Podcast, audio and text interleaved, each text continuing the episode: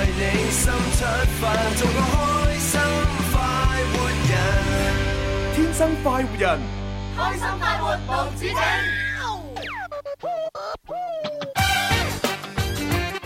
嗱，又到中午十二點半啦，係時候聽聽今日天生快活人有咩好玩嘅遊戲。愛上天生快活人，愛上歡樂同開心。大家好，我係李克勤。喊濕幾個枕頭，踢咗幾罐啤酒，嘅傷口怎麼會有？你就冇乜愁。歡迎收聽《天生快活人》節目啊！直播室有朱容啦，有蕭敬元、蕭公 子，有文文。喂，阿蕭公子，你真係要改 名啊！啊，你真係要改蕭明燈啊！蕭 明燈你好啊，嗱，已經咧有聽眾喺微信咧留言啦，嗱，好似呢位阿舒玲涵咁啊，佢話：喂，朱紅啊，哇，我真係服咗 阿蕭蕭明燈啊！英格蘭明明琴晚贏緊一波啊，都俾呢個克羅地亞反贏，我真係好想聽阿蕭明燈咧對住即係仲有兩場比賽，你點樣 睇啊？呃佢佢唔係第一個 啦，喺琴晚大概四點半嘅時候深夜啊嚇，我個手機不停喺度震哦係啊，啊震震到今日大概九點十點 啦。有我哋嘅聽眾啦，係我哋嘅粉絲啦，係啊我哋嘅同事啦，同埋領導啦 我哋嘅領導 啦，係我哋嘅領導都同我講話，求我 pick 下邊隊邊隊咁樣係啊係啊樣，係咪先？跟住其他同事又叫我 pick 下另外嗰隊因為喎。最記得咧就係喺我哋誒前日係嘛，咁係呢個晏晝咪喺呢個誒誒廣東廣播中心嘅二樓，我哋咪有個畫展嘅，嗯冇錯啊就係呢個誒臨門一腳林林嘅呢個俄羅斯攝影畫展咁樣係。你喺呢個畫展嘅開幕儀式上面咧，大大聲話：嗱，我專業分析啊，英格蘭一定唔會輸，英格蘭贏。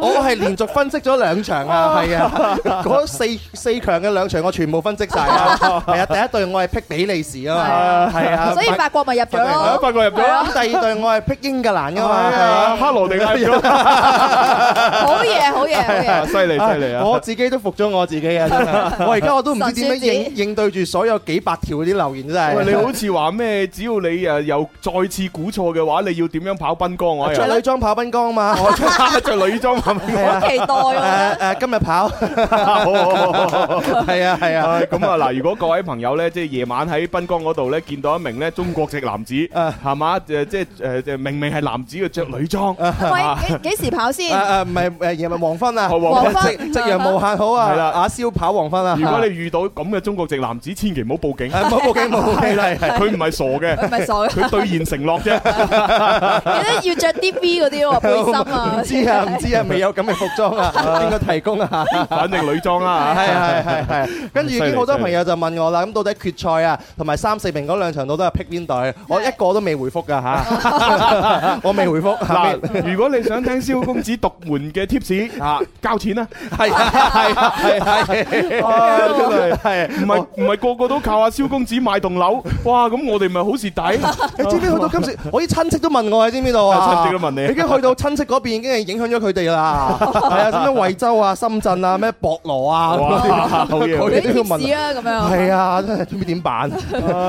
嗱，有人真係多謝你啊，係嘛啊呢位朋友咧就唔讀名啦，佢話多謝蕭明燈嚇，我咧就買啱咗咁啊， 啊真係犀利啊！係啊，係啊，恭喜你啊，係啊，你你嘅買啱係我嘅意料之中， 但係你唔好驕傲，你繼續支持我哋係啊，咁啊，即係叫做有啲錢食餐飯啦，係咁啊即係足彩呢啲係嘛，啊少玩怡情啊，誒娛樂娛樂娛樂嘅啫，娛樂娛樂娛樂咁所以咧，誒今日凌晨打完咗呢一場英格蘭對住克羅地亞嘅四強咧，咁啊係接住落嚟呢兩日咧就係休息嘅。哦咁啊，到今個星期六嘅凌晨咧，先至會誒誒繼續打。星期六同星期日，哦，即係唔係凌晨啦，係十點十一點左右啊。係咯，咁啊，所以我哋咧音樂之星咧，亦都係有呢個樂賞世界盃裏邊嘅，應該都係算係重頭戲嘅活動啦。冇錯啊，就喺七月十五號嘅晚上嚇，就同大家咧一齊喺呢個堂會嘅歐裝店嗰度咧睇波。咁啊，當然咧就係各位要參與到我哋嘅音樂之星樂賞世界盃嘅嗰個遊戲競猜裏邊，嗯係啦，咁啊就競猜啱咗，同埋咧有工作人員咧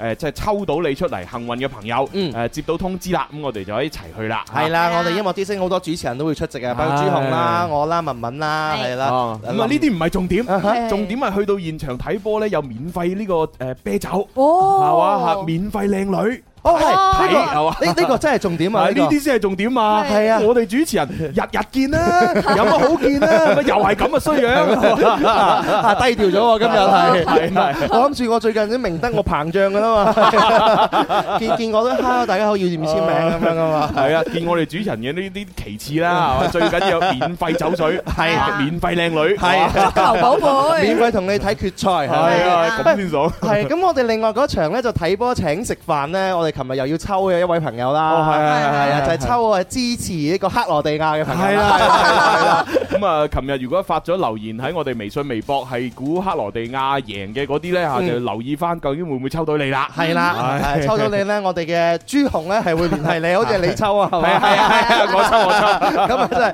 專業、公平、公正、公開啊啦。唔係，係公公正公開，但係唔公 平。係啊，係從從我嘅諗法去出發嘅。係啊係啊，所以話俾大家知，男仔通常咧你自由參與就算數啦。啊如果女仔抽唔到你咧，你要照下塊鏡，係啊就 à.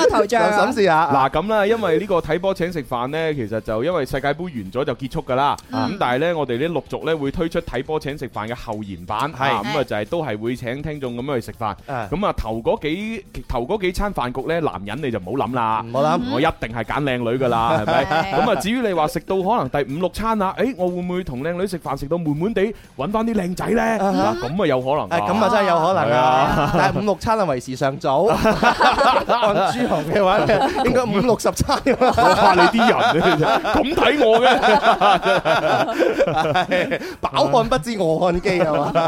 好啦，咁啊，同埋就我哋嗰個睇波請食飯嘅第二期嘅同 K K 食新疆菜嘅視頻呢，琴晚就已經發布咗喺新浪微博啊，同埋小弟嘅朋友圈啦。係啊，咁啊，大家快啲去睇啦。係唉咁小弟我都轉發咗微博同埋呢個微信嘅朋友圈嘅。係咁啦啊我覺得哇！喺朱紅真係喺我原來嗰度基礎上邊喎，就加咗咁多特效上去我啊！冇，因為我要照顧那些呃，就聽不明白廣東話的朋友。啊啊，所以呢，我就这整个视频呢加了字幕，哎哇啊，大家就可以一边看一边看字幕也行哎啊呀。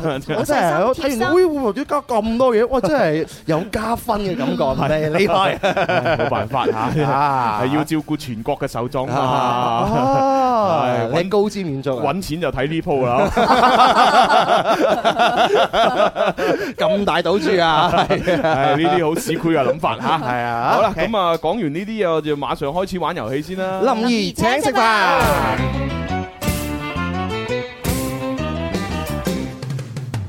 邊個請食飯先至夠哥仔？打通個電話請你答問題，柴米油鹽而家就樣樣貴，但係我埋單，你有乜問題？A B C D，諗清楚先至話我知。答啱我問邊個請食飯？留言請食飯。開通熱線電話八三八四二九七一。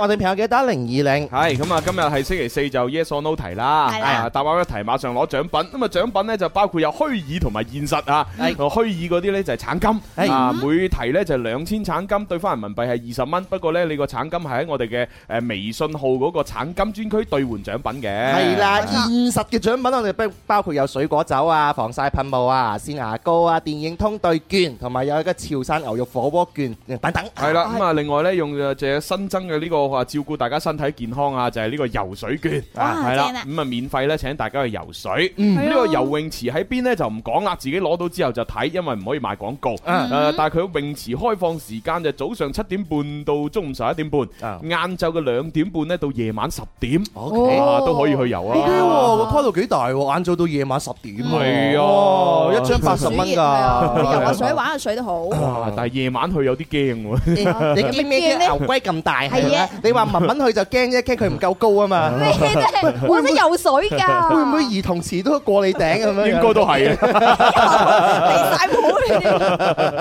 冇，因為咧即係即係始終嘅心理有陰影啊。有有陰影㗎。係啊，因為我因為我就發以生咩事前啊我以前喺節目裏邊講過啦，啦，我細個嘅時候睇過咁多出恐怖片，嗯最驚嘅一出就係鬼掹腳啊嘛。誒，好似係 啊，係啊，我就唔知點解，反正我唔係好記得個劇情啦。反正我最驚最驚就係鬼掹腳呢套鬼片。哦唉，所以呢，夜晚游水呢啲嘢唔好預我。啊哎呀，除非有靚女約，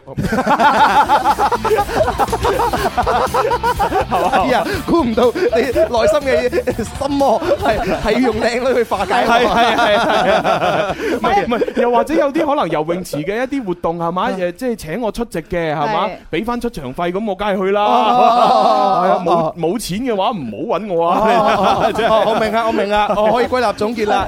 治愈朱紅嘅心魔咧，就係呢個咧就靚女同埋呢個錢啦。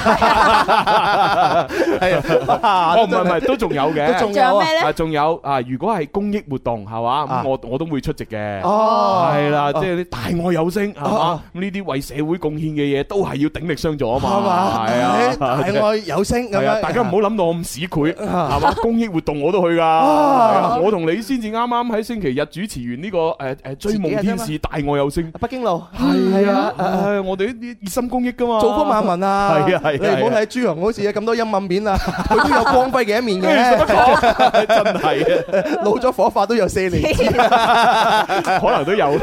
幾粒？好啦，咁啊，不如接接電話啦啊。好，喂，你好，朱紅你好哦，蕭公子文文好，啊又係開心哎醫開心喎，醫你好開心咁意，犀利，成日打通電話啫。精神爽利啊。好彩啊好彩啊！ 好啦好啦，咁我哋入場啦，一二三，林怡請食飯，我食飯你埋單，快活頻道有呢度，越聽越地道。好嘅。好啦，啊要揀一題簡單啲嘅先得。嗱呢題呢，相對嚟講係年代久遠，可以問啦。哦，對口型啊，係廣州嘅問題啊！嗯啊，廣州咧最早嘅一座連接河南同埋河北嘅跨江橋係海珠橋，咪啱定錯呢？嗯啊嗱，開心姨呢啲咁有資歷嘅老廣州啊，應該識啦，係啊，就算我哋呢啲啊唔係老廣州，我都識啦，係嘛？係啊咁，犀利連啊！接河南同河北係喎。啊，嗯好 Yes sir 咧咩話？ ，Yes sir，係啱嘅，好嘢。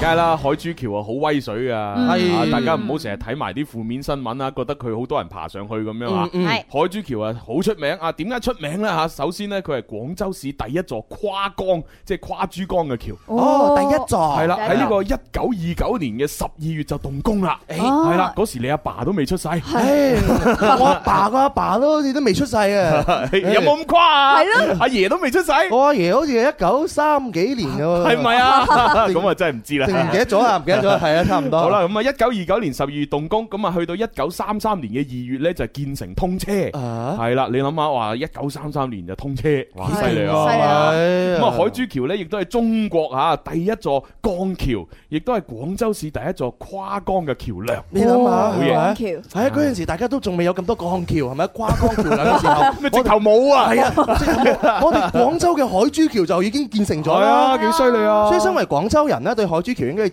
自豪同驕傲㗎。係係係係係嗯嗯啊！咁啊，夜誒夜咩叫做落班嘅時候啊，行多幾次珠誒呢個海珠橋啊！有啊，好靚㗎海珠橋再重新裝修過之後，好靚啦，唉而且冇咁多人再爬啦，因為有有人會睇住係啦。啊我記得咧以前呢條橋咧係可以開開合㗎，哦，開合添啊就！係開開咗咧，然之後俾啲船咧係過去，哇然之後犀利再喎合翻埋㗎，咁犀利哦啊！你聽係啊邊個講㗎？係啊，應聽該歷史哦咯， 可能聽阿嫲阿嫲 講噶， 阿嫲都未出世啊！ 咦，文文今日轉行喎，做護士啊你，咩回事 啫？ 咪幫你拍針嘅護士呢啊！ 個紫色啊！恭喜晒開心姨！係啊，恭喜晒！多謝咁啊多，謝，同阿小強溝通攞獎品啦！啊，我叫我個新抱嚟攞啊，得好㗎啊好啦。啊好好啊啊，開心抱，拜開拜。心 係婆啊，啊，開心抱，幾好啊，化簡個係孫開心 孫，啊個仔開心仔，啊 咩都開心喎，真係。係啊，咁老公咧，開心公啊， 跟哦住跟住開心姨嘅阿爺阿嫲咪開心鬼咯，係喎， 你個人你，開心你個人你。係啊開心姨阿爺阿嫲肯定就已經係 嘛嚇離開咗一段時間， 咁我哋可以稱之為開心 鬼。你個人你小心啊！開心鬼放暑假而家， 嗱，啊再唔係就咧。嚟啫。開心孫係嘛？開心孫長大成人之後咧，可能咧就娶咗個外國嘅女仔翻嚟，咁點講啊？都可以叫開心 鬼、有嘅有，又要開到開心鬼妹。 咁點啊？點啊？雙鬼拍門咯喎，唔係 啊，一屋蛙鬼啊！真係雞同鴨講眼碌碌啊！ 好啦，咁我哋係咪要接電話啦？啊，好，第二個入場。喂，你好。你好，潇灑啊！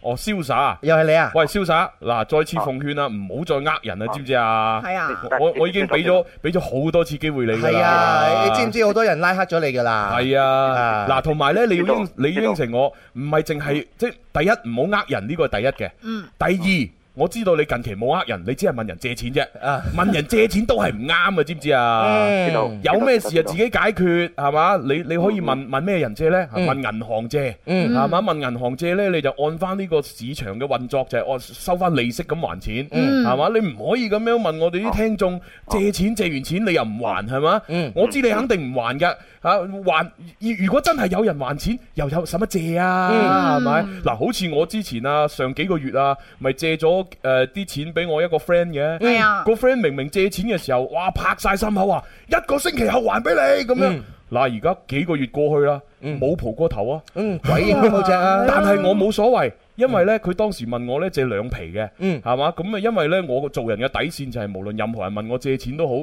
最就算高最 friend 最 friend 都好嗯啊，五千。五千， 誒咁啊誒都算好好噶啦。你唔係借咗一個五千，你好多個都借五千噶係啦。啊，因為我預咗佢借錢啊，多數還唔到噶嘛。就算哎嗯還到，可能都係十幾年後再還俾我。嗯哇！咁我一次過借咁多，好傷我最低唔係最高就係借五千。係啊，誒本來朱紅咧，佢而家應該喺珠江新城嗰度咧，揞揞腳㗎。 由於佢佢太多啲朋友咁樣樣啊，本來買啊珠江計誒帝景啊，買咗好耐，係啊買咗好耐，啊仲使乜仲坐喺企喺個位就啊？係因 為借係啊錢借得太多。太多啊嘛，係咯，佢口碑太好啊，唉搞到我而家我都想問朱紅借錢，知唔知道？係 啊。借完錢冇朋友係啊！啊誒所以啊，阿瀟灑就腳踏實地啊，係啊我哋共同見證啊，係啊，嗱，希望希望你真係改過自身，唔好再呃人啊！唉，加油啊！同埋唔好再問人 借錢啊！啲人咧真啊係，我相信成成日喺度江湖救 急，唉，快啲發個紅包俾我啦！咁樣啊一家人聽到就吓引以為戒，真係好好乞人憎啊！呢啲人真係。誒，我相信佢吸收緊嘅係係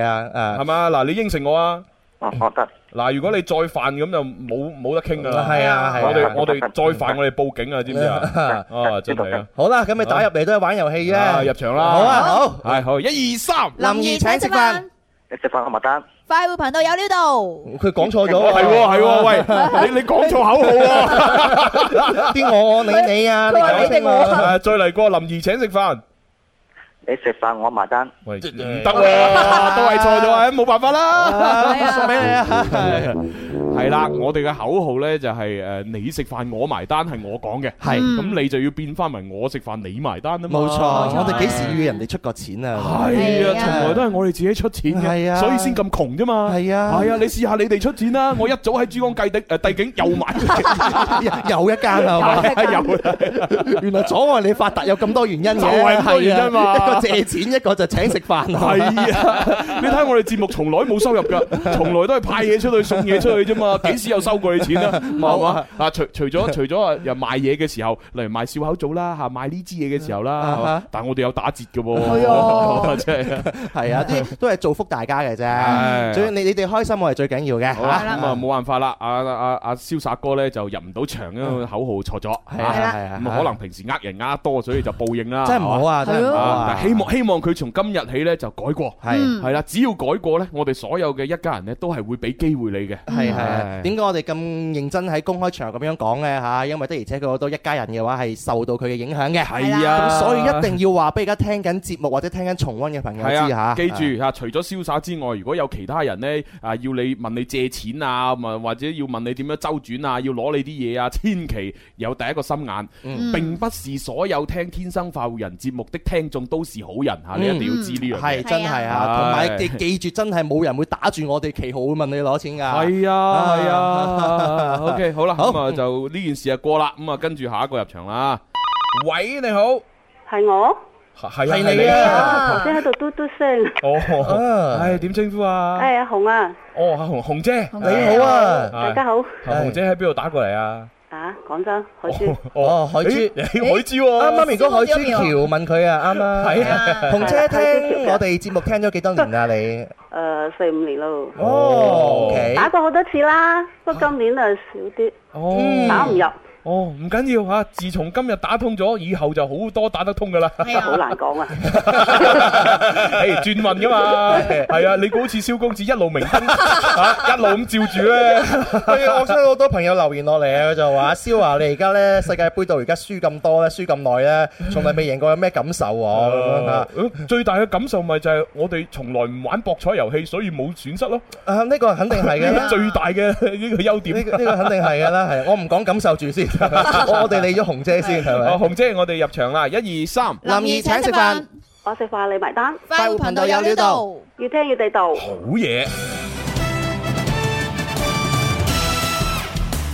啊，問一題乜嘢好咧？阿紅姐啊，啱啱先打通啊，啊，咁啊，盡量問啲簡單噶啦。嗱，呢簡單啲啦呢題我覺得係最簡單噶啦。咁樣啦嘛，嗱，我哋俗稱呢，有一種嘢呢叫強水，嚇，哦即係你睇嗰啲電視劇呢，係嘛？嗰啲人啊，即係即係心心裏邊有仇恨，跟住攞住啲強水潑人哋，哦係嘛？然之後俾警察拉去坐監咁樣嚇。啊啊，咁啊有強水呢樣嘢就你知有強烈腐蝕性嗯啦。嗯係咁而家嘅問題呢，就係問啦，我哋所俗稱嘅強水呢，係指強酸性嘅液體，咁係啱定錯呢？哦嗯，好簡單啦，紅姐紅姐。咁都唔簡單，我俾晒貼士喎，係嘛？強水攞嚟淋人嘅，有強烈腐蝕性嘅，係嘛？咁而家就問你啦，嚇我哋所俗稱嘅強水呢，其實呢就係指具有強酸性嘅液體，咁啊啱定錯呢？嗯， Yes sir，咪啱咯，啊唉，真係有啲乜嘢液體係有腐蝕性呢？一係就係強酸，一係就強鹼啊嘛， 真係哎係啊，啊，唉。哦，俾多啲信心自己啊我知道肯定強酸係有腐蝕性嘅，嗯原來強鹼都有腐蝕性㗎。強鹼都有㗎，有係咪啊？係咪都會揦到㗎？都會揦㗎都會揦㗎啊哦，通坑渠嗰啲通常用酸定用鹼㗎誒酸鹼都得。 ？O K，係啊，咁當然啦。如果你話，唉，都都唔知買酸好買鹼好，誒最方便啦，買支可樂通通佢，哦，唔哦，可樂都可以通通佢㗎。通到咁啊，犀利㗎！我最近可我樂都係酸性最近喎，我啲便秘咁，我飲可樂會唔會有通通佢咁 樣？咁啊，咁啊難啲啦。哇，係咩？你又話強鹼通便 嘅？誒係通渠啊，咪通便啊，咁咁啲渠都有啲便堵塞 咁。不如你試下飲下啲強水係啊，你落杯去飲啦。強水啊，你啲人啊。 恭喜紅姐啦！係啊，恭喜紅嗱姐。，強水咧，其實咧就係即係例如係硝酸啦、嚇硫酸啦、鹽酸啦等等強酸嘅混合物啊，都嗯可以叫做強水嚇，腐蝕性係好強嘅。哦，原來係咁樣收到啦。記住啦，腐蝕性強嘅嗰啲東西唔好掂下。係好啦，咁啊，紅姐咧就撞啱咗啦。嗯 咁你同阿小強溝通攞獎品啦嗯 OK，吓。好，拜拜。恭喜紅姐。係好啦，咁啊，仲有個電話，因為我哋準備要去廣告啦。嗯啊，咁我哋咧就預告一下啦，第二 part 同第三 part 翻嚟咧有情牽一線，嗯係啦，咁啊又有古仔聽啦。 唉，有咩古仔 呢？今日我哋咧除咗有情感嘅問題嘅古仔之外咧，仲有啲靈異古仔。咁好啊！係啊係啊，因為呢啲誒聽眾投稿咧太太太多種類啦，啊係啦，咁咧就即係積積埋埋咧，今日有幾款唔同嘅古仔哦啊，同同大家分享嘅。咁啊，我哋唉聽眾今日有大飽耳福啦。係啊係啊，係咁啊另外咧就仲有呢個電話閃緊咧，我哋就喺廣告之後咧先接你入嚟啦。誒好好聽廣告。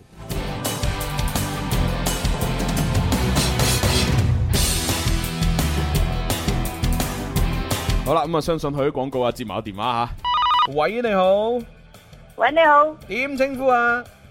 清姐，哦，謝小姐喺邊清度？姐，我我清清姐 我我以為謝小姐我。都以為謝小姐喎。 O K，好啦啊，清姐咁啊，我哋不清如姐不如直接送份獎品俾你啦，因為許廣告啦。 好唔好啊？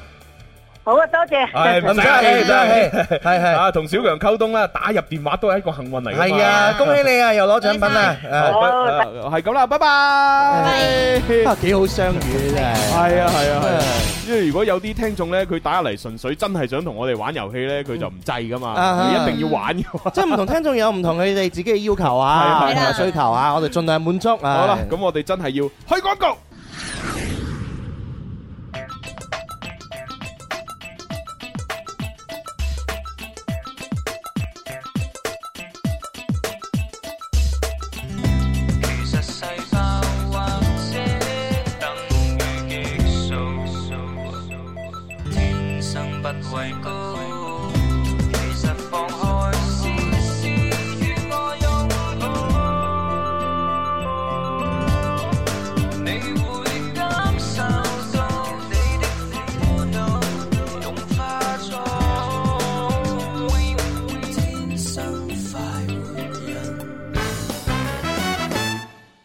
生快活人，勁多獎品，勁好氣氛，齋聽已經好過癮，參與遊戲呢，咁啊更開心啦，係咪？大家好，我係陳曉東，你都快啲嚟尋開心啦！繼續翻嚟第二部分《天生快活人》節目直播室有朱紅啦，蕭敬元、蕭公子，飲文文，係啦，咁啊啱先咧就誒玩遊戲嘅嗰個嘅即係廣告時間裏邊咧接通嘅電話咧就係阿清姐啊，係咁啊我哋咧都冇同佢玩啊，直接俾份獎品。咁啊，清姐都好易話為啊！係佢聽到已經免費有份獎品攞就咦好開心因為啊你你！知啦，畢竟都攰噶嘛，會 誒邊個攰？我 咯，個腦喺度高速飛轉啊！哇，每日咁樣九啊分鐘㗎，係啊你等於踢場波㗎。咦 係喎，睇波一個大細最興奮啊，過癮就各自變咗對頭 人啊！哈球迷來自遠近法國啊，靚女吸引全城啊投入氣氛。哎夠啊 夠啊夠啊夠啊 係啊！係係最近睇波睇到上晒腦唉啊！不不過啊李克勤呢首歌真係啊歷久不衰，但係咧嗰段 rap 你已經過晒時啦。啊，係咩朗拿度啊朗拿度光頭就好可愛啊！斯丹都有過地中海啊，柏金最最怕搭飛機去比賽啊，卡路士個罰球又攞晒彩，誒碧咸同辣妹就真心相愛，華達拉馬髮型啊死都唔改，啊巴字布唔入選啊唔應該啊，等多四年咪要好耐，係啦，全部都過晒 期啦，你個人嗰啲球星冇 晒啦，你個人你真 係，雖然啲球星過晒期啱啊嘛嘅，但你跟佢哋你都冇過期喎。係咯唉你冇記憶力咁好嘅你你擒高擒低啊靠腰力 啊， 靠舉力，調補身體最緊 要。平均咁樣點揾 食？錯得多，傷氣力，消耗一定要補充。 啊，你咩都識㗎喎， 係啊，真係慘啊真係最怕日日要煲靚湯，要煲靚湯哦哦哦。哇，好玩啊！朱紅係一個好好玩嘅人嚟㗎，知知佢因為佢咩都識啊 嘛，你撳個掣佢後邊就自動波㗎啦，真係送定白捉鬼。 唔係咁你都要撳啱掣嘅。送定白捉鬼，哇！係咩咩誒咩南洋送定百年少時夜行逢鬼，問之鬼言我是鬼。好玩好玩，你覺得好 玩？唉，好搞笑啊！真係。喂，但係真係講真喎，你講呢個送定百足鬼呢，真係我由細到大學咁多篇嘅古文裏邊最搞笑嘅一篇。點解呢係啦，我真係強烈推薦俾所有學生一定要睇送定百足鬼。哦，你係覺得佢係真係呢篇文章搞笑哇啊？哦好搞笑，而且啲文筆好顯淺易懂啊！基本上呢，你啱啱學誒文言文冇幾耐呢，你唔使查字典，你睇得明嘅。我呢個又真係，呢個又真係係啊啊！文言文對我嚟講咁有難度咧，我對宋定伯捉鬼都有印象深刻。係啊，佢嘅大致故事呢，就係話宋定伯呢條友呢，就好鬼死大膽啊哈嘅，同埋呢又即係好好好醒目嘅嗯。咁啊，然之後呢，有一晚佢夜晚喺度一個人喺喺個山間嗰度行嘅時候呢，誒就迎面呢就見到一隻鬼。咁啊，然之後呢，就誒就問啦：喂，你你係咩嚟㗎？咁嗰隻鬼就話：嗯，我係鬼嚟㗎。我係鬼嚟㗎，係啊，咁然之後隻鬼就問：咁你呢？咁咁啊，宋定伯就呃佢，係就話：哦，我都係鬼嚟㗎。哦你又係鬼咁然之後隻鬼就話：誒，既然你同我都係鬼，不如一齊去誒呢個誒誒嗰個咩叫做？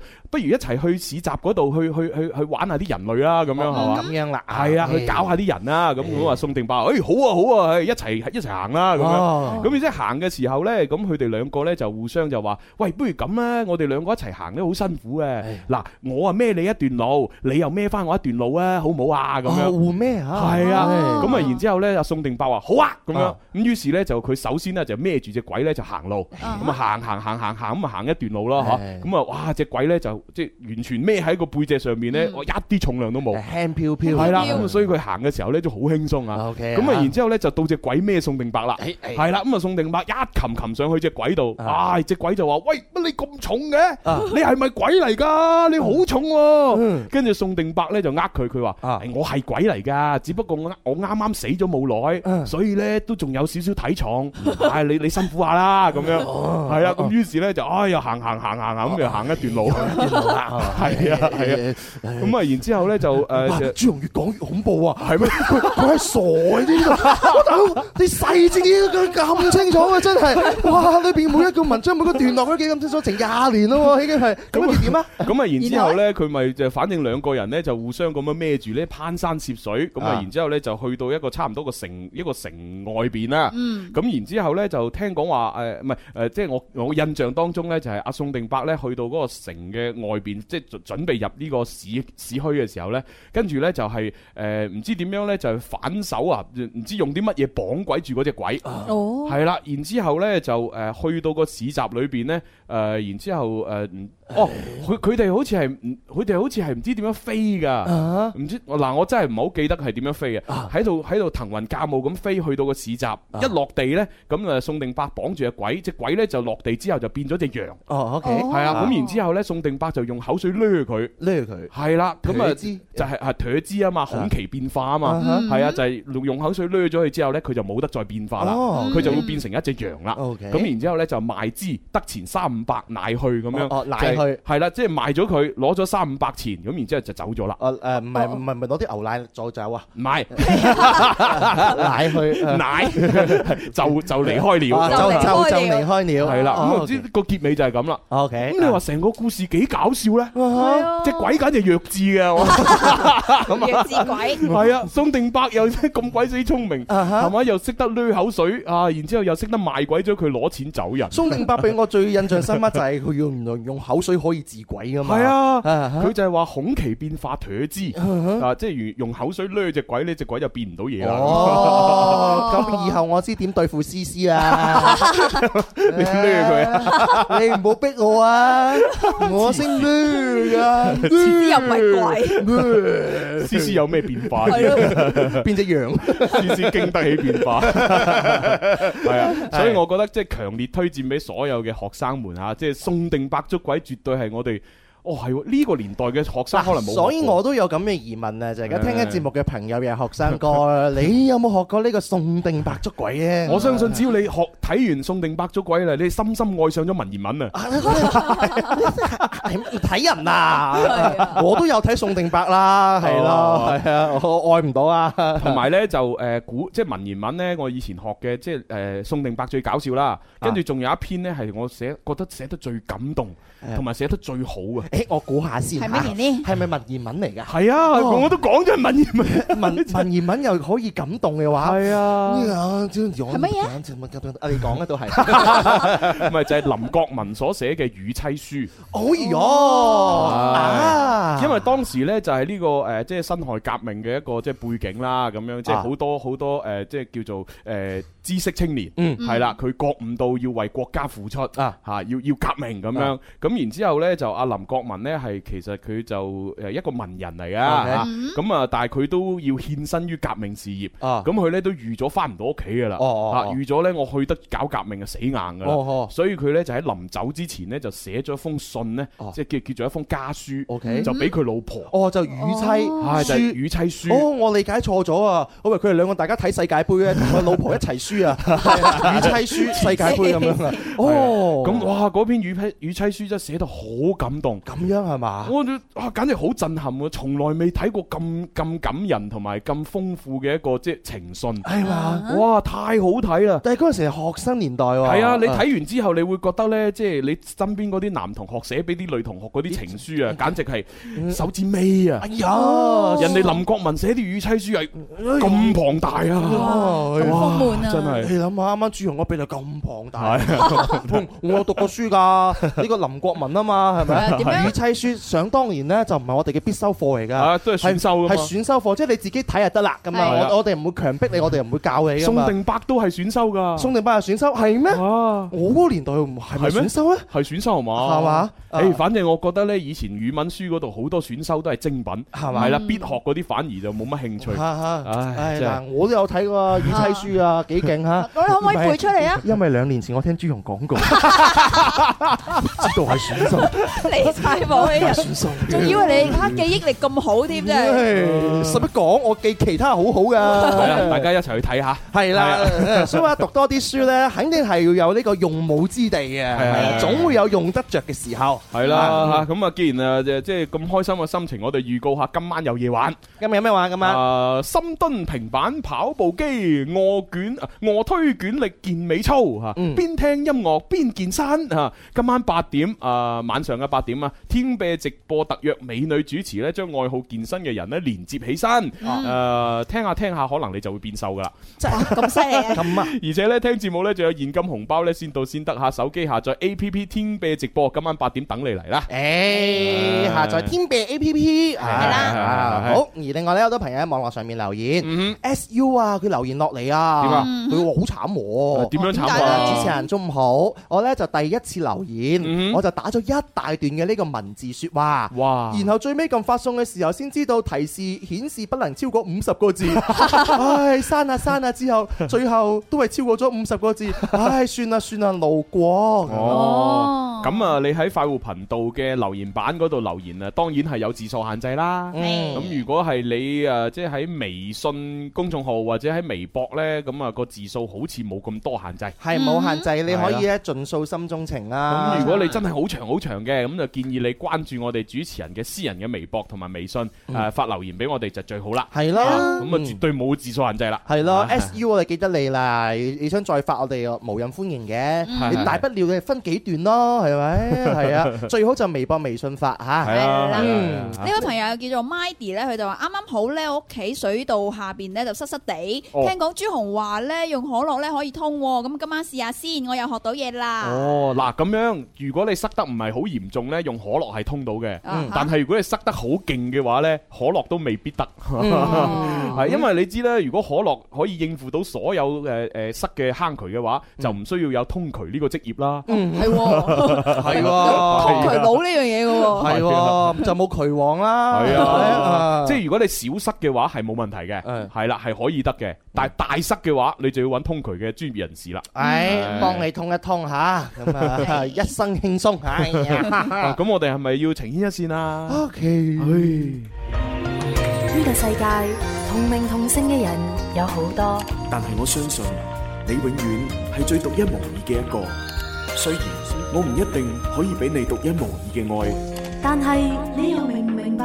我一直等緊嘅人就係你。此生太幸運能遇上你，彷彿已用盡全部的福氣。情牽一線，濃濃愛意就從呢度開始。報名熱線八三八四二九七一八三八四二九八一。飛，一生不放棄。嗱，俾大家揀啦！今日嘅情牽一線呢，係有感情故事，嗯又有恐怖恐怖嘅故事係係啊啊，你即係靈異故事咁係，啊。你想聽邊個先？係啦，啊 同埋嗯有思考人生嘅故事，仲哎有咁多故事哇咁多故事啊係啊，因為啲故事都好短嘅啫。 OK 係啦，我準備咗三個故事，就係啲聽眾發過嚟唔同嘅素材啊。啊，徵詢現場朋友啦，哦咁係啦想想聽誒情情感感嘅故事嘅就輕輕舉舉手，係啦，啊哦，都有一個，一個啦。想想聽呢個恐怖故事嘅舉舉手，哦，都哎哎哎哎哎哎幾多啊哇，都都有都有幾四五個啦。哦你想聽呢個咧，即係發人心醒嘅故事嘅茅塞頓開嘅舉舉手。 哦，呢個冇人中意聽。睇嚟恐怖故事有市場喎。啊好好啦，，咁啊，既然係咁啊，就恐怖故事先啦。好啊啊不過呢，老老實實誒，雖然佢就覺得恐怖啦，誒佢寫過嚟佢覺得好恐怖啊誒我自己就覺得好一般咯。係嘛你覺得好一般？我我覺得根本就唔恐怖 嘅。係嘛見仁見智啦。你咁大膽，可能嚇到我鼻哥窿都冇肉都唔出奇㗎。咁咯喎，係啊好啦，啊咁啊，哎呀，我又冇啲咩適合嘅音效添。啊嚇即係要哎同呢哎，個就就俾呢個啦。哎得啦，唉，得啦，叫住佢出咗個音效啊嘛。你你叫我點樣樣放低個情 緒，去去聽呢個恐怖嘅故事係啊咪先？我一啲都唔恐怖。而家又係中午喎，陽光咁 好，啊天生快活人喎，我哋幾個又係傻嘅，係咪先？係哇開心鬼故對事對於我哋融入呢個情緒咧，有難度， 有難度。咁呢 個咧？嗯血啊！血啊！哇！血啊！ 大哥，夠啦！唔好再玩啦！唔好再玩啦節目㗎，哦，OK OK 做緊節目 OK，㗎好啦，咪唔播呢個啦 嚇你都係正正常常 讀啦，不如哦係啊，正正正正常常常常啦，係 啊，係啊正正正常正常常常啦。哦，我已經笑到有腹肌啊，已 經係啊，係啊好啦，嗱咁啊呢一個誒即係誒所謂嘅靈異經歷呢，就係一位叫做阿璇嘅聽眾呢發過嚟嘅。阿璇係啦，璇咁啊喺微信嗰度呢，就留言俾我咁樣啊啊，佢呢就係話朱紅哥哥，我遇到一件好靈異嘅事情嗯啊，好怕怕，希望呢你可以幫我解答下呢。嗯咁樣啊，弊啊，已經恐怖唔落去啦。 係咯，我哋聽下啦，聽係下啦。哦啦，啊事情係咁樣嘅。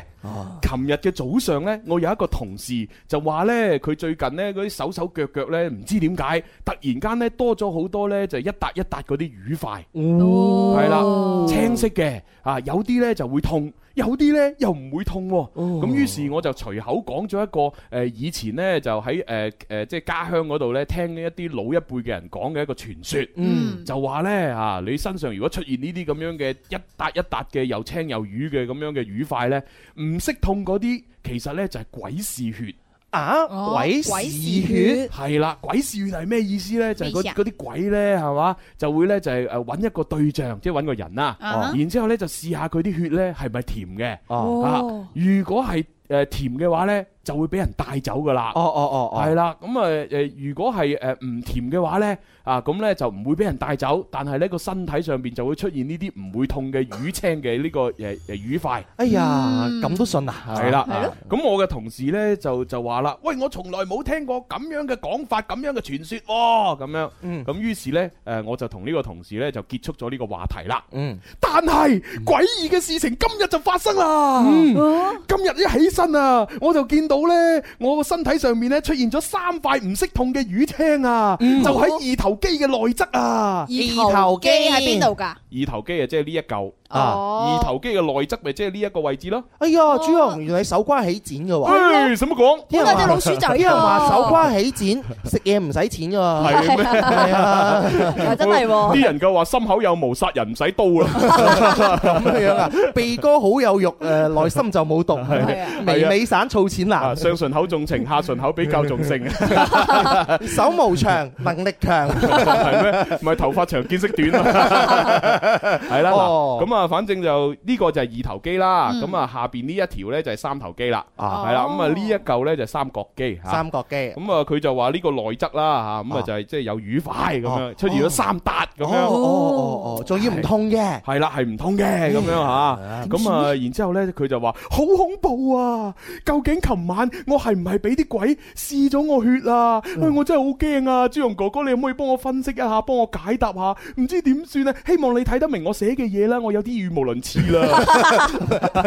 聽得 明啊，聽得明啊，聽得明啊。係啦，佢最後再問多一句：究竟身上咧啊有嗰啲唔會痛嘅淤青咧，係唔係鬼試血咧？嗯係啊，點解會出現呢啲淤青㗎？哦，咁死樣啦！佢內心裏邊咧有一個放唔低嘅陰影喺係有陰影喺度係啊度，有有雨聲。你講起呢樣嘢我就諗起啦。係係點啊點啊我我見到類似就見到話阿阿黎思敏啊，哦佢啊有久唔久咧見到佢條頸哦啊，係就有一笪笪紅 色嘅嗰嗰啲淤青咧，係啊，好神奇啊！哦跟住過幾日就燒咗，係跟咩住嗰段時間又見到有嗰條頸上面有一笪笪紅色嘅淤青，跟住又係鬼嗜血啊！可能真係鬼嗜血係啊，唔知咩嚟啊朱紅話點辦啊？又學醫嘅喎。哦嗱，咁樣啦，首先呢，呢位叫做阿璇嘅聽眾，啊我就唔知你而家係單身啦，抑或係已經係結婚哦啊？如果你係結咗婚嘅話呢，你係咪應該第一時間問下你另一半？哦哎喂，你夜晚嘅時候呢，你有冇搞我 啊？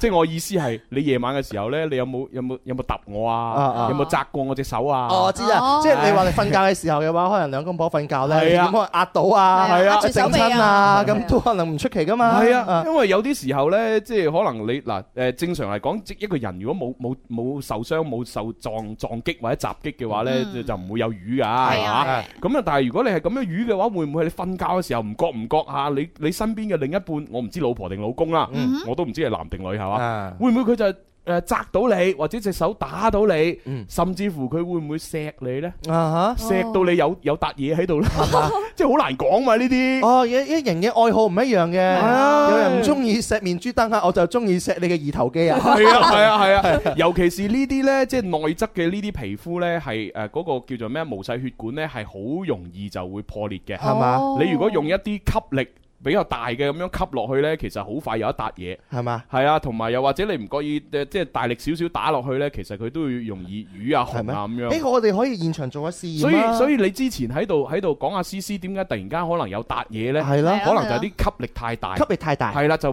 即係嗰個局部皮膚嘅毛細血管哦破裂咗，破裂咗哦係啦，就叫做局部嘅小型嘅出血，咁啊會有一笪嘢喺度，就會有笪紅色嘅嘢喺度啦。係哦，咁咪紅得耐咗，咪有少少瘀瘀地咁樣咯。哦，原來係咁樣，跟住過幾日佢就慢慢慢慢就消散咗出去係啊啦。係啊哦，佢佢男朋友啊嚇， 我唔知喎係啊可能佢自己錫自己咧， 係嘛？或者佢夢佢自己夢遊嘅時候咁樣錫咗落自己嗰度咧。 哦哦哦呢個就有分啦。到底係咪因為其他因素係而影響咗誒身體上邊嘅某啲嘅變化？係啦，咁啊，所以同鬼嗜血係冇關嘅，啊哈啊，亦都唔會有呢個鬼嗜血。肯定係啦。咁當然，如果你話喂，你個同事佢唔係喎，佢真係呢排呢，佢又冇點樣撞魚，但係佢身體上邊突然間都出現好多呢啲咁嘅魚斑嗯喎，誒，咁你就要考慮佢可能有病啦，有病嘛係啦哎，呀即係我哋中醫所講嘅叫做紫電啊，啊，紫電係紫電。咁如果你話西醫上嚟講呢，就可以係分為幾類嘅，啊例如係過敏性紫電啦，誒血小板減少性紫電啦，或者係單純性紫電啦，嚇有呢幾種嘅區分。哦，係啦，咁啊，即係點樣點咩叫紫電呢？係咯啊，其實呢就係亦都係你可能血管嘅一啲病變嚇 OK 即係例如係凝血功能減減弱嗯咗，係啦，咁可能你就喺身體嘅啲皮膚嗰度局部有出血唉，但係佢又唔係流出嚟喎，嗯係係咯喺係喺皮下邊流血喎，所以就有愉快啦。就有魚塊啦。哦 OK 咁如果過敏性紫電就係可能你食咗一啲過敏嘅嘢，或者遇到一啲過敏源啊，哦係例如海鮮類啊、花粉啊呢啲咁樣容易致敏嘅，嗯咁你就啊，有哦敏感，咁然之後呢，就令到呢啲局部嘅微細血管呢又係破裂哦 OK 咁又係會有呢咁嘅瘀塊。哦，哇！呢個真係專業嚇，大開眼界，專業分析學識咗有啲係即係身體上邊嘅東西變化係啊引起嘅。我覺得思思應該唔係男朋友所為，啊 我覺得佢應該身體上邊有啲變化咁樣 哦樣。啊咁我成日見佢要睇醫生 啊，真係同埋呢，嗱，即係除啱先提到，除咗話凝血功能嘅障礙啊，或者係凝血功能減弱可能會有呢個紫電之外，同埋呢個食咗一啲過敏嘅嘢，遇到啲過敏原有呢個紫電之外呢嗯，亦都有一啲可能係原因不明嘅紫電，嗯嗯係啊，咁所以無論係點樣啦，你都應該要去醫生誒嗰度呢，就係睇一睇咁樣。 O K，查清楚原因啦最好啊！即係會唔會話我我久唔久佢攬我整咗一次啫？哦，咁啊唔使。咁我就佢之後就早冇發生過啦。咁其實我哋可以再正常作息啊，咁就 O K 嘅嗯。但係你話唔係，佢好似誒經常久唔久有一次喎，久唔久有一次喎。尤其是喺冇撞親嘅情況之下，有出現呢啲瘀塊，啊咁你就要考慮呢啲病變啦。係啦，哦，聽完你咁講呢，真係一百二十個放心啊！係啦，咁所以咧就呼籲呢一位微信聽眾叫阿璇嘅朋友嚇，鬼嗜血咧，你唔需要咁驚，嗯冇嘅，冇呢啲嘢嘅，係冇錯。與其驚鬼，不如驚你喬嗰個男朋友有冇其他女 仔。係啊你啲人真係係啱啱想講咗條仔，講唔出 街啊！係喎，突然間嚟咗對情侶啊！咦係喎，顏值幾高哦係嗬！啊真係你好喂不如請佢哋睇電影啦。好喎真係㗎係啊，你就傻娟攞兩張電影通據對券送俾呢 pair 情侶，啊就咁就送到啦嗱，冇所謂啊，咁犀利，顏值高嘛，我哋免費睇一場電影嘅喎，係啊二 D 三 D 都可以睇嘅喎，係啊係啊，仲有呢個優惠券啊，五十蚊就可以買到特惠套餐，係啊係啊係，十五蚊15蚊啊50十五蚊買嗰啲咩爆谷啊，嗰啲汽水啊，嗰啲套餐 哦，唔需要玩任何遊戲就可以送。誒唔使啦，咁靚仔靚女啊！啊！可唔可以問一個少少問題？你係路過唔久唔久啊睇下我哋，定點解特登知道我哋呢個節目？喂，阿阿傻娟啊，啊佢知道啊攞攞隻咪傾下偈好 喎。佢係知道我係天生快活人嘅。哦，即係今日可能都都啊，即係咁啱經過，係啊，啊就嚟睇下嚇。朱紅，你睇下有冇差人哋錢啊？冇啊 嘛，因為人哋差豬肉錢嘅啫。喂，傻娟啊，攞完啲券就快啲攞隻咪同人哋傾下偈啦。誒，攞緊。係啊，哦我哋而家準備去廣告啦。係喎係啊係啊，唉好啦，咁啊睇下先啊， 阿阿姐姐啊唔係妹妹，妹妹妹妹啊好後生啊係妹 妹點稱呼啊？啊？我姓徐。哦，徐小姐，係哇啊，妹妹啊，妹妹。哦，係係徐妹妹，徐妹妹， 可唔可以問徐妹妹邊度人啊？廣州人。哦，廣州本地嘅，本地嘅哦咁 OK 聽節目有幾長時間啊？哦，我媽聽得耐，我媽好中意你啊！哎呀，哎呀，哎呀，咁樣樣啊？係我媽好中意你啊！哎呀， 你阿媽咁中意我，咁咁你有冇啲咩姊妹係未未拍拖嘅介紹俾我啊？哦冇喎冇啦，唉，咁冇辦法啦，做唔到你阿媽嘅女婿啦。啊 咁問問徐妹妹應該係畢咗業啦，係咪啊？我我高中啱畢業。高中啱畢業係啊，十七歲。真係啊㗎呢個唔係我，我哥嚟㗎，唔係我 真。哦，你啊你哥嚟㗎？唔係。哇！喂，十七歲啫喎，那日不要臉啊！參加了挑戰。明星也有訓練班，短短一年太新 鮮，奇特星哥上發哥早已見過面後來哇，十七歲喎，你大把世界啊！係啊，你你拍拖未啊？未啊，唔未想拍啊。唔想拍啊？唔想拍啊人哎哋呀，咁細個，唔得，我要去見你阿媽改變你 先得。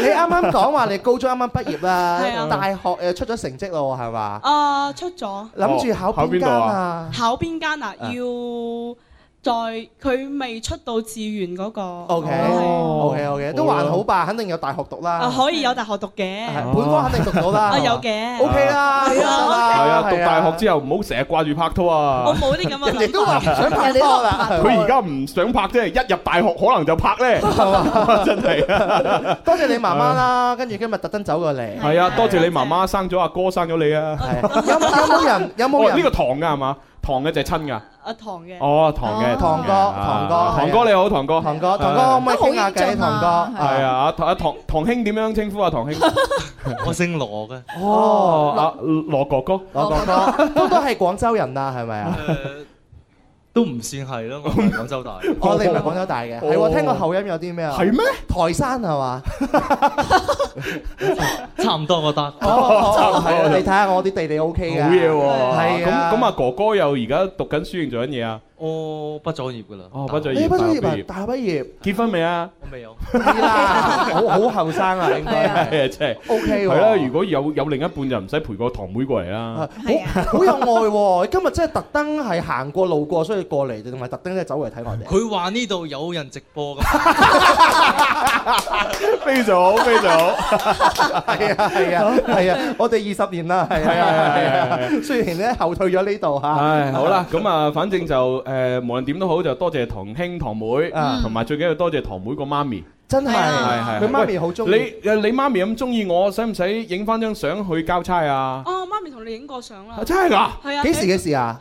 之前去睇嗰個唔知邊個演唱會，廣州體育館嗰度，話今日見到朱紅啊，同你影咗張相。哦佢就話見到朱紅成日及住我，及住我，及住我，然後影咗張相。 睇住 睇住，你你媽咪係話見到我及住佢，淨係見到我及住你先。及住佢啊！哦，嚇得 我，我以為哇，阿阿媽咪即時就已經見到我及住佢個女啊，唔得了啊！ 嗰時唔喺度啦。哦，係及住佢阿媽，啊及住你阿媽。咁你阿媽咪好靚女？有啲咯。如果唔係，我冇理由你一路你都唔會及住㗎，係咪？係啊係啊係啊係啊！啊，朱紅，估唔到你嘅審美嘅寬度咁廣闊哇，唔喎，係證明佢阿媽咧就後生，係啊個樣可能同佢差唔多，係佢家姐咁嘅樣。好似兩姊妹一樣咯。係啦。 O K 啊，O K 嗱，啊，好似嗱，今日佢嚟到我都會及住啦，係嘛？靚女啊！所以話你嘅係好嘢好人嘢氣，多謝先，多謝啊多謝堂哥，係啊，多謝我哋嘅堂兄羅妹堂兄妹，係嗯係啊係啊係啊啊多謝媽咪， 咁快嘅嗎？咁啊，阿阿傻娟啊，咁啦嚇，大家傾得咁投契啊！佢哋唔係情侶喎，係咪電影飛送唔送？啊送送都送啊係嘛都送啦啊嚇，咁啊誒將電影飛賣阿堂哥咪讓俾阿堂妹，啊堂妹帶佢阿媽去睇電影咯。哦 OK 喎啊嗱，然之後咧就咁啦，唉送送兩兩支水果酒俾佢哋啦。又有水果酒飲啊啊！！即我哋仲有冇噶？有啊，有啊咁啊送兩支水果酒俾佢啦，啊哈係 OK 喎啊 因為佢準備入大學係嘛，都係時候鍛鍊下啲酒量。係啊如果唔係俾誒防火防盜防師啊兄。如果唔係有一日慶功宴俾啲師兄灌醉咗，得了嘅。冇啊，啊係啊渣都冇得剩啊，所以快啲練習下先。冇 啊，即係如果需要幫助揾我哋，係啊，可以留言俾我哋啊。哦我仲睇過有篇文章呢，係講一個爹哋呢，喺佢個女呢，即係誒入大學之前呢，有一晚就係特登灌醉個女，哦係啦，跟住灌到個女呢，就暈咗喺個床嗰度，咁然之後呢，第二日醒翻之後呢，就同阿老豆同佢講嗱。你知唔知原來飲酒係好危險啊噶？哈你琴晚發生咩事你知 唔知啊？唔知啊。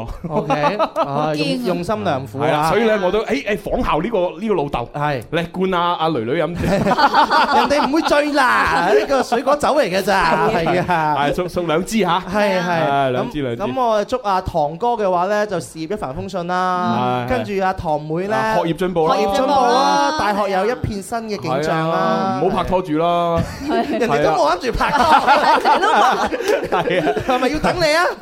唔係等我拜候佢阿媽 先啦。 見外母係嘛？啊你個人你係啦，咁啊，唉，真係啦，送送埋支防曬， 嗱，送送埋支防曬噴霧俾你阿媽啦，唉，因為佢阿媽中意我啊嘛，係啊，係嘛，佢唔中意我啫，係啊，我都要送嘢俾佢阿 媽㗎。即係外母嘅見面禮咁 樣咯。咪啦，問埋你你老豆中唔中意佢啊？中意喎，中意喎，哦咁佢老豆好中意喎，全家都中意，全家啊係 全家都中 意，係啊，咁啊，好啦好啦，嗱咁啊，電影飛兩張，水果酒兩支嚇，再加支防曬噴霧啊。 OK，哇，五五樣嘢喎，好好嘢好嘢啊哦係啊一，OK 石啊，一石五樣嘢啦使，使唔使食火鍋啊？ 夠啦，送太多啦，仲太多啊係啊，太多啦，你哎合喂作喂喂喂，使唔使去游水啊？我有游水券喎哦，游水券真係 OK 哦，嘅，好好好，送埋游水券吓。咁送送幾多張游水券啊？ 誒，你你話事咯，你話事啊誒，一二三四，佢阿爸阿媽中意嘅，哦佢又中意，佢阿哥又中意你嘅，你諗下啦，啊哦，咁送，喂喂喂啊！阿姨等陣先啊，等陣先，我哋顧咗一家先，係顧咗一係啊家先另外一家再慢慢嚟嚇。誒咁啦，嗱，堂哥咧就怕醜啲啊，啊，堂堂哥送一張得啦，哦一張啊，咁啊，堂妹咧就一家三口送三張，夾埋四張啦。哦唉，就咁啦，就咁啦。夠啊！唔好再傾啊！你送我幾百蚊嘢啦， 你再傾我哋傾家蕩產啦。唉，冇辦法嚇，即係難得見到，唉，顏顏值咁高，佢阿媽又中意我，所以冥冥之中好奇妙咁嘛，世界係咪係啊？阿娟嚇，即係你自己執嘢啦嚇，啊啊， 多謝晒，多謝晒，唉，多謝晒係我哋真係有緣分啦。咁我哋就誒呃要睇天氣啦喎，係嘛？係 Music FM，嘿嘿，Music FM，我嘅最愛是這電台 Music FM。大家好，我係 JW 黃浩儀，人生在世，開心最緊要。星期一到五，同我一齊聽《天生快活人》節目啦，笑聲不斷，獎品攞到手都軟。而家仲有視頻直播添，千祈唔好錯過啦，耶、好啦，翻嚟第三部分《天生快活人》節目直播室有朱紅啦，直播室蕭敬元、小勇子，直播室有文文係，啦，咁啊，啱啱聽收音機嘅朋友可能會覺得，咦咁奇怪嘅，點解講廣告翻嚟呢？主持人就喺度同現場傾緊偈嘅，直哦接咁講緊嘢喎。係因為我哋廣告時間呢，就遇到誒一對堂兄妹咁樣嚇，嗯咁啊啊就好開心啊，同佢嗯傾到誒即係即係都叫做隨意啊啦嚇。誒叫做隨意得嚟，又有呢個機緣巧合嘅緣分啊啦。點知原來嗰個 咧誒阿羅小姐啦嘅媽媽咧就原來好中意朱紅啊嘅，上一次喺演唱會上邊 咧，誒咁有緣咧就見到。仲要我成日及住佢啊媽咪，阿羅小姐嘅口中話朱紅成日夾住佢阿媽 哦喎，所以佢阿媽咧就好識做咧，同你影同你影張相啊。咁但係但係佢阿爸會唔會好嬲 我㗎？ 嗯可能會都唔出奇啊唉真係大搞，笑所以你最尾都送咗佢爸爸一份禮物係啱 㗎，係啊。好啦，咁啊，喂，但係有人質疑喎，質疑乜嘢啊？呢個 J.K. 話：喂，堂兄妹唔係一個同性 嘅咩？好似係喎係啊堂兄我妹表兄妹嚟㗎，係哦嘛 真係。誒，反正就兄妹啊，係啊啦，係啦，唔好 OK，OK 咁一家人啊嘛。好咁啊！喂，情牽一線上邊，啱先我咪讀咗阿璇嘅嗰個即係鬼試血嘅嗰個誒故事嘅，誒就係我哋所講嘅恐怖嘅故事啦，係其實一啲都唔恐怖噶。係咁啊！佢呢即時喺微信度就覆翻我啦。哦佢呢就話好多謝朱紅哥哥啊，幫我讀出同埋解答咁哦，即係佢樣。而家聽緊嘅。係啊，佢話呢，我係單身嘅，所以我當時好驚，我而家仲好細個咋咁樣。 哦，都聽你咁樣講，應該係一個女仔啦。啊哈哦，係咯，嗱個標記係女仔嚟嘅。哦，女仔，點解佢特別突出呢個單身呢？哦，唔即知係咧。因為啱先講咗 話，就係你嗰個有呢個魚青咧，會唔會就係有另另一一半半瞓覺嘅時候咧壓到係都會造成呢個現象噶嘛？所以話俾係大家知佢係單身啦係。好啦，咁啊，跟住落嚟，我哋去個版頭就要誒分享呢個情感故事咯喎。哦因為跟跟住呢個情感故事呢，係比較沉重少少。咁樣啊？係啊，即係係好慘下嘅。係咩？但我哋今日由頭到尾都咁 high，係 啊，唔緊要，好慘嘅故事我都讀得好搞笑噶。想表白又開唔到口，周年紀念又唔知做咩好，係時候俾個驚喜佢啦！快啲撥打八三八四二九七一八三八四二九八一報名情牽一線，同佢表白啦！祝各位有情人終成眷屬。大家好，我係許志安。流淚行勝利道，別再做愛情路，沒有另一半，也願身邊各人都安好。流淚時要自傲，別再為身間的愛情跌倒，寧願叫蒼生有明早。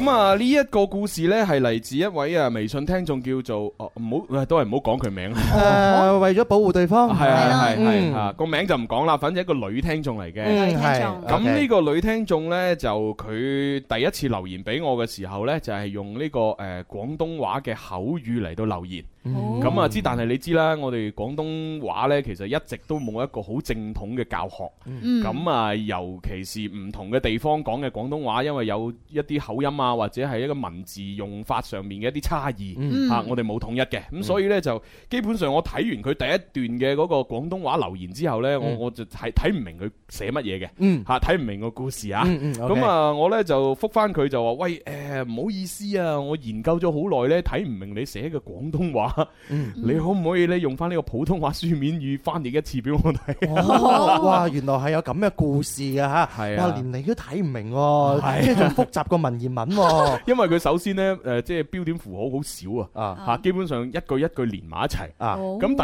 二呢，就係、佢用嘅嗰啲廣東話呢，即係同我誒、廣府話嘅嗰啲廣東話呢係有唔同啊，有啲區別係咁，所以呢，我睇唔明啊，啊。好有興趣睇下嗰篇文章 啊！你一齊努力學習，跟住佢又再發過一篇嘅文章俾你啦。係啊係啊，咁今 OK 次就完全係用咧普通話嘅書面語嚟寫。咁佢都算係好有心啊，嗯係寫兩次喎。咁我都睇明咗啦。 OK 啊，咁啊，但係有啲一啲細節位呢，其實都未搞清楚嘅，啊哈啊因為有啲人物上面嘅關係係唔係好清楚，因為佢誒老公嘅嗰個屋企係比較複雜，嗯哼就唔係我哋正常嘅一個阿爸、一個阿媽、一個仔或者一個女，唔係咁嘅。咁樣啊，係好複雜嘅。 OK，即係可能係有有幾個阿媽或者幾個阿爸，或者係咁啦。哇哦係啦，即係反正好複雜。阿媽大膽㗎。 益你阿爸真係啊哦，反正就我哋了了解咗先啦，嗯係啊背後嘅誒係咁樣樣嘅，家庭背景係啊比較複雜係啊好複雜啊嗯唉好真係，我哋盡量去理解嗯，啊，係好啊，咁我就開始讀佢嘅來信嘅書面語版啦。嗯嚇，書面語同廣東話版係有啲分別嘅。好，誒，廣東話嗰個係寫得比比較比較多細節。 OK 普通話呢個呢，直接了當，直接了 當。OK，好，咁啊靠你潤色噶啦喎，係啊，任何東西喺你嘅口中咧都妙不生花噶嘛，都要搞笑係嘛， 可唔可以唔搞笑？啊你佢佢好傷感啊，哦好傷感，真係係啊好傷感。 OK 嚇，好嚟啦。 誒一家人好啊！我聽節目呢已經有三年左右嘅時間啦，咁、啊希望我寫嘅呢封來信呢能夠喺節目當中讀出。誒、我有一個非常非常之唔負責任嘅老公，哎佢亦都唔係一個好爸爸。唉哎呀我喺誒、我喺佢屋企呢根本冇任何權利去話我嘅小朋友，亦都冇任何權利去湊我嘅小朋友。哦，我同我老公嘅認識呢，其實呢係從一位同學介紹開始嘅。誒、呃呢一位同學呢，就係、誒我老公嘅同學，但係佢係同時係我閨蜜，咁所以呢，就係、由佢呢介紹我哋兩個認識。認識咗冇幾耐呢，我哋就開始拍拖啦。拍拖咗冇幾耐啊，我就突然間呢得咗一個重病。誒嚇咁呢個重病係咩呢？我唔知。啊佢冇反正講到都唔係話普通嘅病啦，啊係啦，重病反正拍拖冇幾耐就得咗重病嚇。咁我老公呢，唔係即係當時啦吓，男朋友嗯即係仲係男朋友吓。咁啊，男朋友呢，誒誒算啦，統一叫老公啦嚇。誒，我老公呢，當時就帶我去醫院嗰度呢，就睇醫生啦嚇，而且呢，仲好細心咁樣照顧我嚇。咁呢，我一開始呢，其實呢都誒唔係好想嫁俾佢嘅，但係經過呢件事之後呢，啊，我就慢慢覺得啊幾好啊呢個男人啊嚇。你嗯身患重病咁照顧，係啊，啊好感動啊！嗯，呢個男人值得嫁咁樣啊嚇，值得付託終身。係啦嗯啊，咁啊，反正呢，就慢慢咁樣俾佢打動啊。咁啊，照顧咗誒我一段時間，咁我個病呢亦都好咗啦，嗯係啦。咁於是呢，佢就叫我呢搬過去佢屋企嗰度住。於是，我同佢一齊呢就同居啦。哦，都算係啊，知恩圖報啊！ 哇！你啲人咩知恩圖報啊？咩啊？而家而家仲仲興以身相許咯？哇！你啊咁如果按照古代嚟講，唔係叫以身相許，而家係知恩現代圖報咁嘛啊係，因為佢又無以為報啊係嘛啊，嚇你話唯有算數，彭偉啊 啊，彭偉啊，無以為報，以身相許啊，所以就兩個一齊嘅同居啦，同咁居啊嚇咁 啊，你知啦，同居咧就少不免啊要食早餐啦。哦哦哦，佢真係用文字寫食早餐咁犀呢利呢。句我加嘅，哦 呢句我加嘅。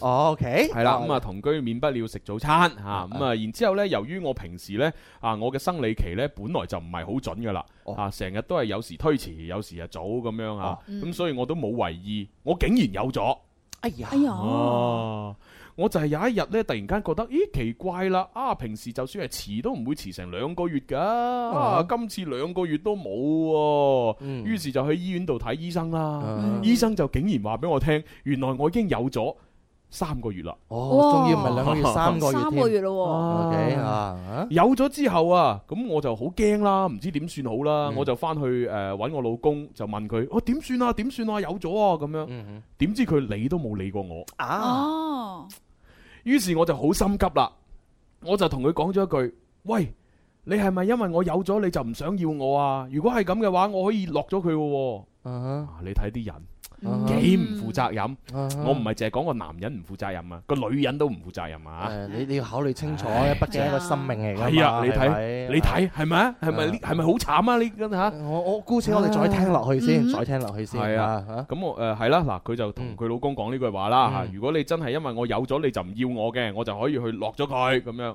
點知啊個老公呢，就開口講咗一句説話，啊就話：哦咁啊，咁你自己去咯。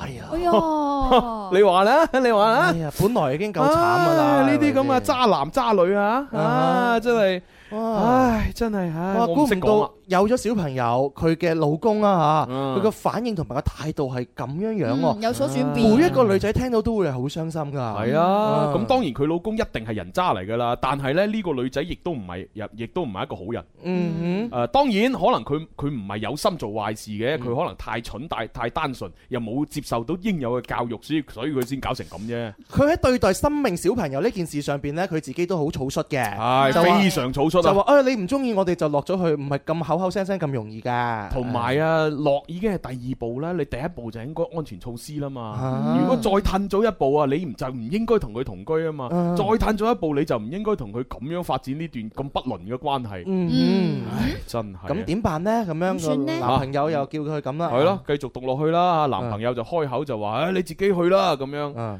唉，我呢就誒、呃我我突然間眼淚水就流出嚟啦。我不斷咁喊，可能係因為我自己年齡太細，諗嘢諗得太天真啦咁樣。Ừ, 冇錯，你確實好天真。嗯唉，你仲好單純添，你仲得唔到應有嘅教育。嗯唉，我覺得好痛心。但係唉啊笑唔出啊！聽到而家咁係啊樣樣嚇，係咯。冇辦法，好啦，繼續讀落去啊。由於呢，誒、我老公嘅家庭呢係非常之複雜嘅，所以呢，佢就冇將我有咗呢件事呢話俾佢阿爸聽。後來呢，誒、直到佢屋企人唔知點樣啦，知道咗我懷孕嘅事情啦，咁於是佢屋企人呢就叫我，啊唔係誒，佢屋企人呢就叫我老公呢帶我翻佢佢屋企嗯住。哦，嗯咁而與此同時，我亦都誒話俾我自己嘅爹哋媽咪聽，誒、呃我要過去誒佢屋企住啦，咁樣。有冇講原因？我因為我有咗啦，肯定有啦 OK Ờ. ờ. 啊，於是呢，我媽咪呢就同我講咗一句説話：哦你自己選擇的路，你自己走吧。啊，你睇幾唔負負責任嘅家長，嗯 Ừ. 就係因為有咁唔負責任嘅家長，先至有咗呢一個寫信俾我嘅呢個咁誒單純嘅女仔，Ừ, 嗯先至有咗而家呢個咁唔法誒咁唔負責任嘅婚姻。ừ. 嗯，唉，真係。我覺得冰封三尺非一日之寒。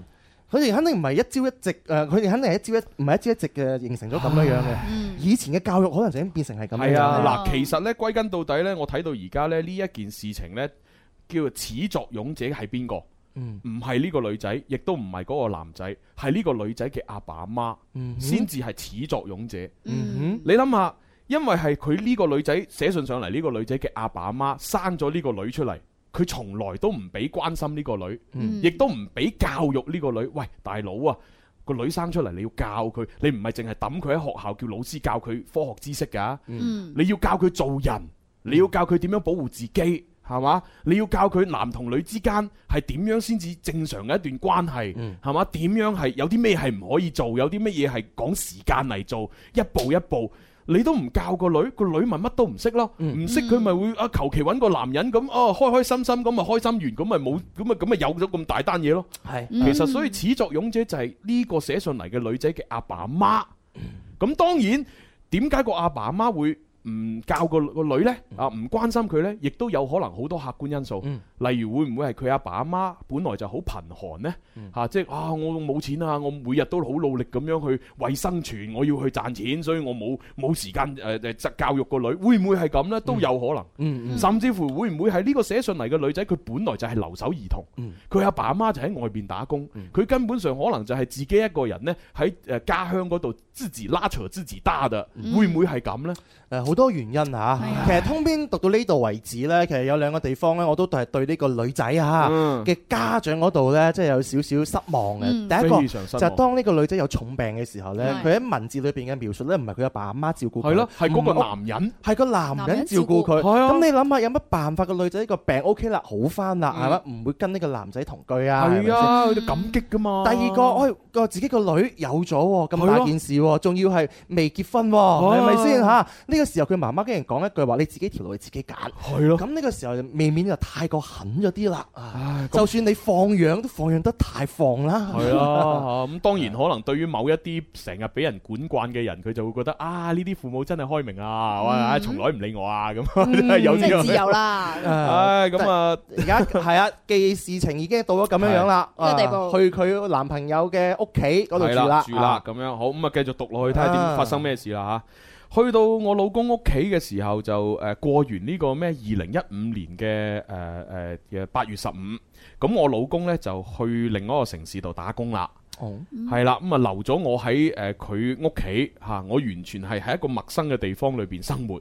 咁啊，我老公啊，即係一直咧都冇打過一個電話翻嚟問候一下我。嗯，咁然之後呢，我就同屋企嘅阿姨講啦，咁樣嗱呢個阿姨究竟係咩角色呢？我估計有可能係呢、個，即有可能佢佢老公個阿爸揾翻嚟嘅一啲年輕嘅啊哈嘅女性咁樣啦嗯嚇，明白嚇咁誒？究竟係呢個阿姨平時做家務為主，定一個係做其他嘢為主呢？咁嗯啊冇，我唔知啊。 O 嗯 K，我詳細佢又講同阿姨講啦，啊，係啦，但係呢個阿姨嘅身份其實應該名義上係佢老公阿媽嚟嘅。啊哈，O 哦啊 K，即係名義上嘅阿媽，就唔係生佢出嚟嘅阿啊唔係媽。親生阿啊即係媽，反正呢，誒、我我睇完成封信呢，就應該係佢屋企係咁嘅，佢老公個誒屋企呢，係誒、呃有幾個女人。啊哈，咁啊，然之後呢，就佢老公嘅親生阿媽應該就去咗噶啦。啊哈嗯哦係啦，然之後可能有幾個阿媽喺度，哦都係啊後來咁樣嗰啲。哦，我哋統一都叫做阿姨啊啊，叫阿姨咯。你唔俾佢哋真係阿姨嚟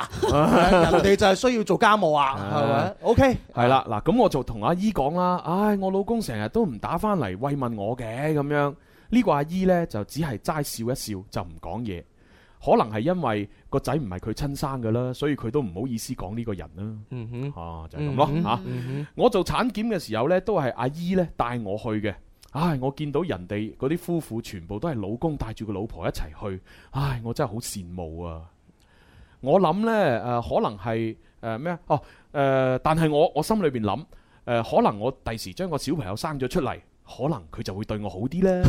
嗱，呢個又 係一個啊幾幼稚啊幼我我我哋讀過太多嘅事例 啊，同埋係啊太多嘅案件呢，就佢哋以為啊啊結咗婚生活就會好啦，係啦佢哋以為啊生咗小朋友就唔會離婚係啦。。其實生活會只會更糟，不會係啊更好。你你唔好將希望寄託喺呢啲事情上邊啦唉嚇。嗯啊，好啦，冇幾耐啦，我小朋友就出世啦。啊，咁啊，出世嗰幾日呢，就我老公都有翻過嚟睇嘅。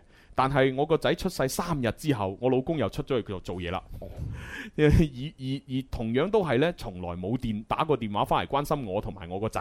啊哈！我就開始覺得啦，佢根本唔係一個負責任嘅誒老公，亦都唔係一個負責任嘅爹哋。你而家先覺得對我都有啲遲啦，啊係啊太遲啦，太遲啦唉，唉，嗯我個仔呢，就呃誒睇下先嚇，我個仔就冇餵冇餵誒冇餵母乳，嗯誒，哦係，我個仔呢係冇餵養母乳，咁而我個仔呢，亦都唔係我湊嘅，係我家婆湊嘅。家婆。啊，記住喎，呢、個呢、個家婆呢，亦都唔係佢老公嘅阿媽嚟嘅哦喎。啊哈呢個家婆呢，係名義上嘅阿媽，實際上又唔係生佢老公嘅阿媽喎。啊哈係哦嗯啊其中一個啊阿姨 其其中一個阿阿阿姨啦嚇。啊讀讀呢封信對你呢個邏輯嘅鍛鍊都幾好喎。係啊係啊係 啊！佢阿媽又唔係佢阿媽，係啊係啊係啊佢阿媽個阿媽又唔一定佢阿媽，係係係咁佢家阿婆唔係佢家阿哦婆。係啦，啊嗱咁啊，即係誒，我個仔就唔係我湊，亦都唔係我餵，誒就係我家婆湊。點解呢？因為我家婆係一個冇生育能力嘅人，哦，OK，佢一直都好想有誒有一個小朋友自己湊。啊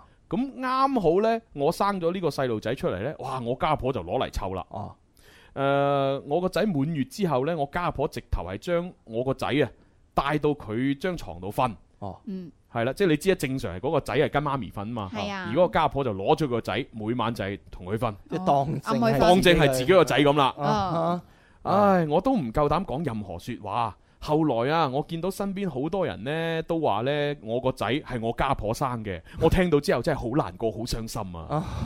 嗱嗱嗱，啊我我你讀到你讀到呢度咧，我反而有少少擔心係有啲陰謀論啊啊，係啦，會唔會嗰個所謂嘅家婆真係好想要個小朋友啊，有可能啊！嗯你知佢老公屋企咁複雜，有阿姨，有家婆，係嘛？啊！嗯佢自己有冇生育能力？我真係以為睇電影先有呢啲情節嘅啫。我都以為係啊，係啦，原來所有電影電視劇都係取自於生活，係 啊由活高生於生活。活生生真係發生喺我哋嘅朋友當中嚇。嗱，呢封信仲有幾長啊？誒、哦，係喎，準備去廣告喎。係啊嗱咁啦，而家睇緊誒，唔係聽緊節目嘅朋友，如果你想聽埋呢封信嘅完整版呢，記住啦，而家要用你嘅微信嚇關注我哋天生發育人或者發育頻道嘅微信公眾號，嗯跟住呢就點擊入去正在直播嗰度呢，就可以一路睇住我哋視頻啦。咁、嗯如果你話哦唔得閒咁樣，唔緊要，我哋亦都會喺節目之後呢，將視頻嘅重温同埋音頻重温嘅完整版發翻上網俾大家聽嘅。係啊，大家可以聽回顧或者睇我哋嘅直播嘅。如果對我哋嘅封信有咩感覺，可以留言落嚟話俾我哋知啊。係啊，嚇咁呢個時候誒繼續讀咯，繼續讀啊，係啦，啊， 哎呀，越讀越心噏啊！使唔使整首歌緩解下？哦，係喎，喂，整首歌緩解下，可能會會會令到我更加有動力喎。 係啊咯，呢啲咁複雜嘅情感故事啊，好啦，送呢首歌俾大家聽，歌名叫《超錯》，演唱係陳奕迅，交咪俾潘多拉嘅，潘多拉音樂盒。聽日同樣時間再玩。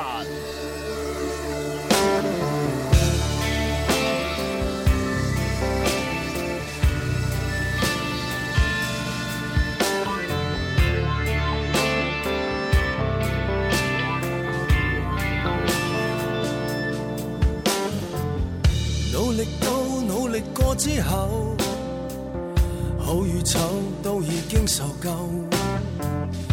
我恨我再沒法遷就，只有走，走了不回頭。愛是靠信念來墊後，欺騙的怎可厮守？覆水難收，絕望難救。好啦，咁啊，相信去咗廣告啦，我哋快啲讀埋封信吓。嗯好，咁啊，啱先呢就讀到呢，就話呢個家婆呢係冇生育能力嘅，咁所以呢就攞咗诶诶自己個仔嚟湊咁樣係啊。咁旁邊仲有啲嘅謠言話，哦，好似係佢嘅仔咁樣係啊，係啊，嗯啊，咁啊聽到就好唔開心啦，好難過啦，咁於是呢，我就啊打電話俾我老公啦，我就同我老公講：，喂，你可唔可以呢？將我同阿仔仔呢一齊接去你嘅城市啊？我唔想再喺呢間屋裏邊住啦，咁樣。嗯，跟住老公呢就回覆我，佢就話唔得啊！如果我將你同埋個仔一齊接嚟誒呢個城市度住，我哋嘅生活壓力太大啦。嗯嗯，唉，我就覺得呢，佢根本就冇當過我係佢老婆，我根本呢就唔係一個重要嘅人。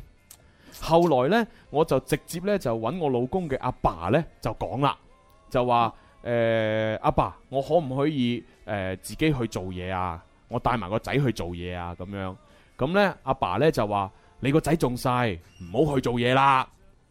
然之後我就話：我喺屋企啊，根本都冇我任何嘅事情嘅，係嘛？誒、個仔又唔又唔係我湊，誒、然之後呢個仔誒賴屎賴尿呢，又唔係我去換片，我淨係我去攞水，然之後呢個仔又唔俾我抱，咁啊誒係啦，佢、就咁樣呻啦吓。嗯。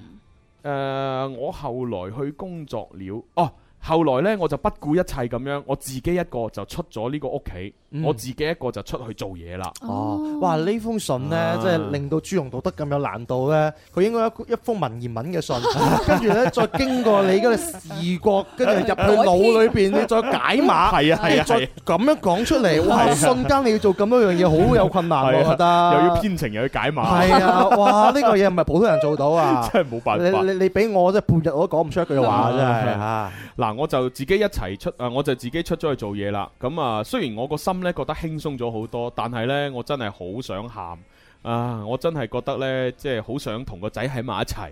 但係呢，而家個仔呢，就已經係同家婆呢成日一齊啦。誒、根本上同我一啲都唔親。嗯我真係好後悔啊！我覺得自己冇本事照顧好自己個仔啊！嗯而家呢，我就時不時都會見下我嘅老公嘅。我哋喺埋一齊嘅時候呢，就成日都會嗌交，嗌下嗌下呢。然之後誒、呃我老公有時都會直接發短信俾我媽咪，就叫我媽咪呢將我帶走。嗯嗯 而家呢，我爹哋媽咪呢，誒已經對我好冷淡啦。我又同我老公關係咁差，唉，我真係覺得咧呢段婚姻我好後悔。嗯。由於佢家庭關係又複雜，我又冇勇氣話我想帶我自己個仔走。誒、呃我個老公呢就成日嫌棄我，又嫌我呢得嗰少少工資。唉，我個老公呢係一個好算死草嘅人嚟嘅。各位主持人，你話我呢段婚姻可唔可以繼續走落去呢？家庭咁複雜，老公對自己又唔好，啊，我阿爸阿媽又唔理我，又冇人幫我講過嘢，唉，我真係唔知點算。哎 呀！嗱，咁啊，成封信就好複雜咁樣讀晒啦。係啊，雖然聽到我有好多啲內心嘅感覺想講啊嗯，但係如果我哋企喺呢個當事人嘅女仔嗰度呢，其實佢唉又真係慘， 佢係慘㗎嗯咁其實有好多慘，我又唔想講，我你都係自己攞嚟嘅，啊我又講唔出，因為畢竟都係寫信聽我哋節目嘅朋友。係咯但係呢，我想俾好多而家聽緊節目嘅其他朋友講，嗯結婚又好，嗯誒談戀愛都好，一定要慎重，尤其是生育下一代係慎而重之，你一定要諗係清啦楚，你再決定呢一步。即係無論你話拍拖點樣後悔，結婚點樣後悔，都唔係最重要，因為你拍拖、結婚、後悔，你都可以分得開。但係一旦有下一代，你就會影響咗呢一個小朋友嘅一世。真係，唉係啊！你感情有陣時候真係唔係玩玩下，係啊你你開頭你可以玩玩下，後面你真係要認真，而家就變成係咁嘅情況嗯啦，係咪？嗱，咁我只能夠咧讀完封信呢，我就覺得第一係好可憐、好慘啦。第二呢，其實呢，喺呢個慘嘅情況裏邊，都有一絲曙光出到嚟嘅。係咩？竟然諗到曙光咁犀利？啊呢一絲嘅曙光就係你個家婆，家婆係邊啦佢咁多家婆？哦誒就係攞咗佢個仔嚟湊嗰個咯。嗰個家婆係啦，嗱，我我知你而家嘅心情好鬱悶嚇，你阿爸阿媽又唔理你，你老公又同你關係差啊，然之後呢個仔，你你最愛嘅仔又冇咗，嗯係好慘嘅。但係只要你換一個思維嚟到諗呢，你就會覺得豁然開朗噶啦。誒，咁啊真係願聞其詳啊！點做係啦，因為我我我哋我哋各位主持人，我相信主持人同埋所有聽眾都一定會支持你要離開呢個屋企。嗯呢個我相信唔會有人有異議㗎，係咪？冇、嗯理由仲留喺呢、個誒、呃你老公嘅屋企嗰度咁樣受盡屈辱同折磨㗎。嗯呢呢個小弟不才有少少我個人嘅哦，OK OK，見解得得得，你講埋先得。我講埋先嚇。嗱，啊蕭公子想你留低呢，佢一定佢有佢原因嘅。反正我自己嘅觀點就係咁嘅。誒、我呢就覺得你一定要離開呢個屋企。嗯誒、至於你話你離開呢個屋企之後係翻去你爹哋媽咪身邊，抑或你自己闖蕩呢，我就唔理啦。反正誒、呃你就離開你屋誒誒屋誒老公嘅屋企。咁然之後呢，曙光呢就係、因為你家婆攞咗你個仔嚟湊。咁樣相對嚟講呢，對於你重新建立一個新嘅人生呢係有幫助嘅。當然，你成日好掛住個仔啊，因為畢竟係你生出嚟啊嘛，你有母性啊嘛。但係亦都你可以誒諗諗一諗，轉一轉個心態。如果講真，你自己帶住個仔，你湊唔湊得大佢呢？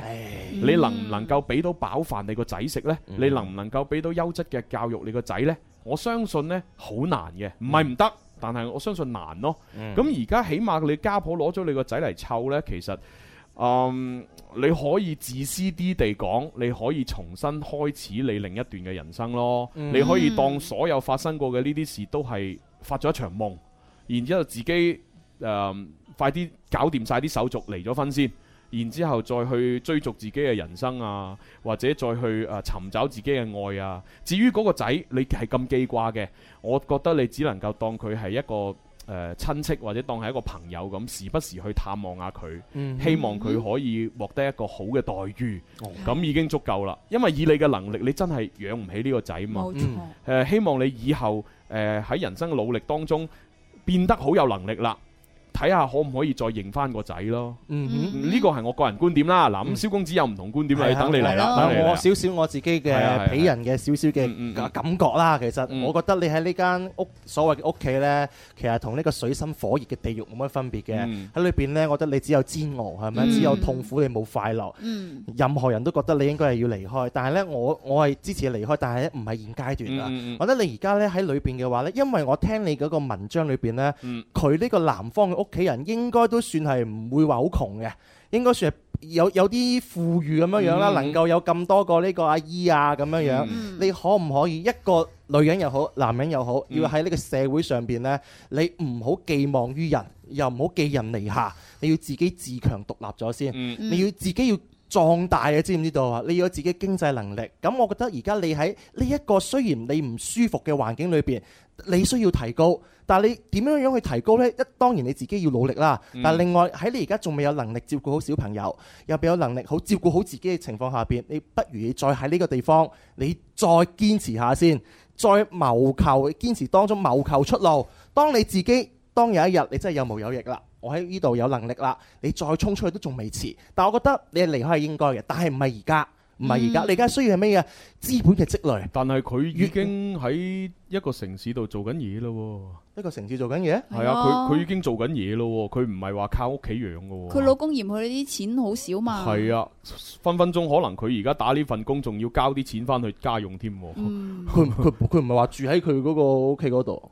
佢已經講咗離家出走啦，係啊你後尾冇出聽咗嚟啊你冇聽到佢離家已經離家出走打工啦咩？已經已經離家出走梗係啦，啊哈哦，既然係咁啊，咁啊，誒，剪咗嗰段去啦，係啊，咪將嗰段當冇講過啦。既然你離家出走啊，喂，既然佢都離家出走啊，仲問我點解佢係咪留喺個屋企嗰度嘅唔？係佢嘅問題就係話佢呢段婚姻仲可唔可以行落去？啊佢話覺得好辛苦，因為自己阿爸阿媽又唔理自己啦哦，跟住佢老公屋企又咁複雜，跟啊住佢個仔呢又唔跟佢，佢佢老公又嫌棄佢。喺我啊明啊，呢度接起啦。我覺得嗱，講真誒，真係嗱，呢個朋友係咪先啊？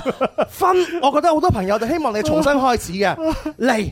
大部大部分人都會贊成嘅啦，但係咧就你唔好而家嚟，好唔好？你 hold 一 hold 先好好先，hold 住只雞先，好唔好？係啊，等你有一日你有毛有翼啦，係咪先嚇？你再大大聲同佢講，我同你離婚，啊都係嗰句啫嘛。做人要有資本，要自立，要自強，係咪？你而家對於一萬步嚟講，你離咗婚，你照顧好唔到自己，照顧唔好你個仔，你屋企人又睇唔起你，你外家又睇唔起你，你自己係輸㗎。啊而家你唔好離婚住， 拉腳戰先，可唔可以咧就索取咗某啲嘅利益， 索得差唔多啦，索啊索啊索啊索啊，好，我覺得 OK 啦，你再同佢離 婚，咁可能會好啲啦，就咁啦。系啊啦，反正點都好啦，我覺得你而家诶就保護好自己先咯，即係啊唔好太轉牛角尖啊！我都知你一定係會掛記掛住個仔噶啦，但係一一所有嘢都要。除咗諗個仔之外，要諗自己先，係啦、因為個仔已經有人操心啦，你操心下你自己啦。你呢句講得好 係啊啊！其實個仔俾嗰個人湊住係雙贏嘅，知唔知道係啊係啊係啊你個仔俾到你咁，你又點啫？係啊係咪先你你湊得大佢咩？你俾得幸福佢咩？係 咯，你俾唔到啊嘛，係咪？同埋就算即係又退一萬步嚟 講，法律上邊仲係兩母子嘛。係咯係咯係咯係咪？咁佢真係話逼你唔得，我同佢生活咗三年 啦，佢係屬於我嘅，冇噶嘛。斷唔清關係嘅係啊，係啦，反正吓對自己好啲先。啊啊希希望你將來有個幸福美滿嘅人生吓。哦哦，唉係乜即係佢講到佢已經出咗嚟做嘢㗎啦？係 啊，啊你啲人都唔認真聽 我讀信啊㗎，冇由我 不過好認真 㗎。好啦好啦，咁今日就真係節節目要結束晒啦，多謝晒所有朋友繼續關注我哋啊！係誒，聽日誒講多一次，聽日同樣時間再玩，拜拜。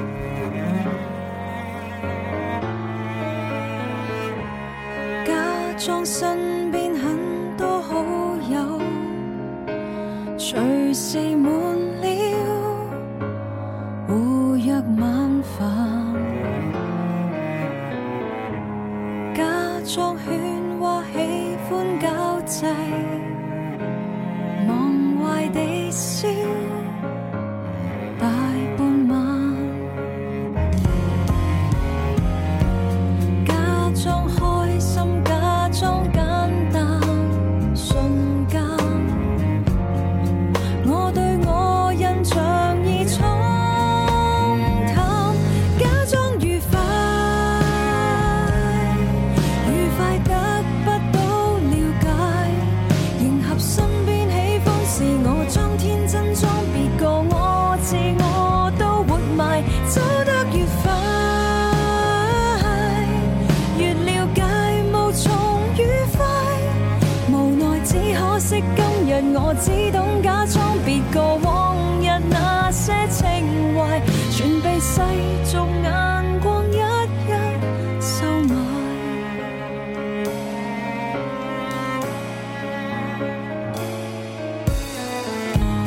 越是熱烈越加親切。然而內心越覺冷漠，越是混亂越想借怨，期望大家未察覺，騙我說我未算寂寞。痛了慣了沒有知覺，假裝愉快，愉快得不到了解，迎合身邊喜歡是我裝天真裝別個，我自我都活埋，走得越快。越了解無從愉快。無奈只可惜今日我只懂假裝別個往日那些情懷，全被世俗眼光一一收買。